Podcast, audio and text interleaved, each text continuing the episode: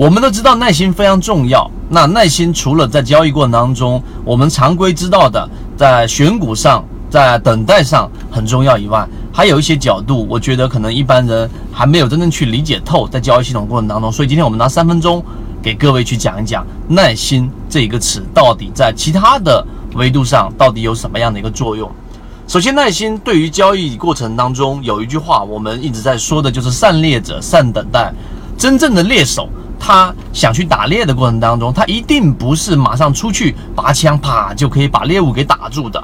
那实际上他要做的事情是要通过猎物的轨迹，以及现在所处的这种季节，到底适不适合去打这一个类型的猎物，并且在哪一个区域，它的活动范围是最常出现的。在这个范围过程当中，你还需要有一段时间的潜伏，才能去知道你的猎物什么时候出现在对的时间、对的节点，你扣动扳机，才有可能把猎物给捕获。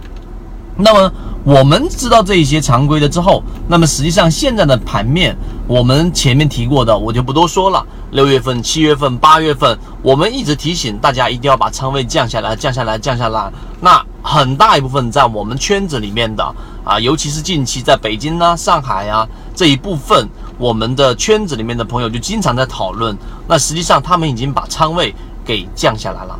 但是我今天要说的是，没有把仓位给降下来的人要注意的另外一个角度的耐心。也就是说，你现在满仓，你是被套的，可能你这个时候被套的这个点位啊，可能就已经有百分之三十甚至百分之四十的亏损都有，还有更多。所以不能不说，二零一八年的上半年。啊，基本上是属于一个不是很好的行情。但如果说你现在已经被套了百分之三十或者百分之四十，你是满仓的，你是重仓的，那问题就来了，在这个地方你到底要不要割肉？你有你的选择。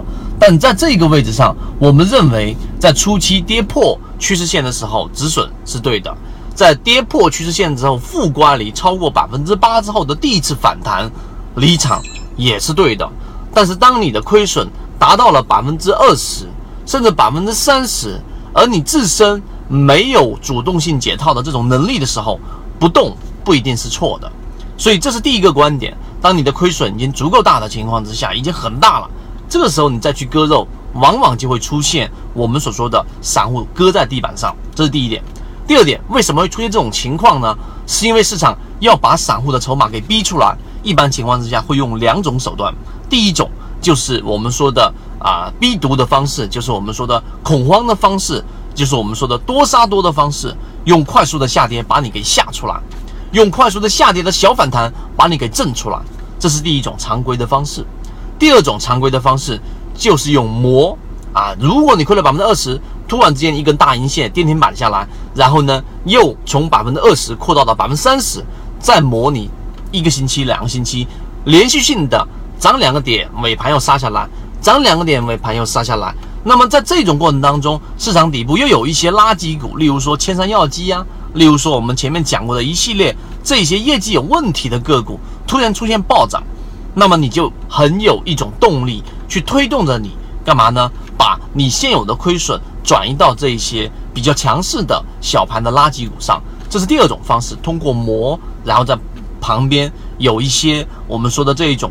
垃圾股的快速上涨来吸引你出去，这是我们说的第二点。其实第三点原理很简单，是因为人类都是有一个我们说的这一种自我保护的机制。你的亏损已经这么大了，你要做的事情就是干嘛呢？把它清掉，然后你就好像没亏过这笔钱一样。这是心态上的。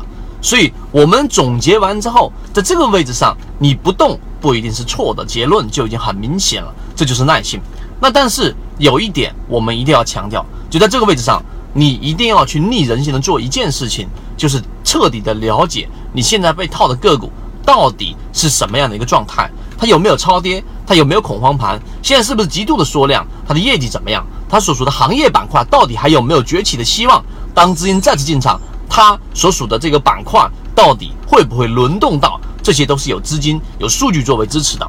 所以现在我们这一个视频啊，三分钟，如果你听到了。你现在并且是属于亏损比较严重的，找到我的朋友圈，找到我，然后呢，我会啊通过我们的分析把最后的这一个答案告诉给你，就到底你手里面的股票适不适合继续的拿着，还是采取什么样的策略？这个耐心到底要在什么基础上？然后我们再去做这一种操作，让我们的亏损减到最少，甚至于我们说小盈利或者是平仓出来。好，今天我们讲的这个内容稍微多一点点，但是是希望在这一波行情当中，大家不要因为恐慌，因为我们所说的这种非专业性的无知，然后把自己的亏损在百分之三十、百分之四十的位置给它割掉。所以，如果你想要去知道你现在手里面的个股状况，可以找到我们的朋友圈，我会帮你去看一看的。好，今天讲这么多，各位再见。正版内容我们都是直接交付到船员手上的，查看我的专辑简介，直接了解获取的途径。好，今天我们就讲这么多，希望对你来说有所帮助，和你一起终身进化。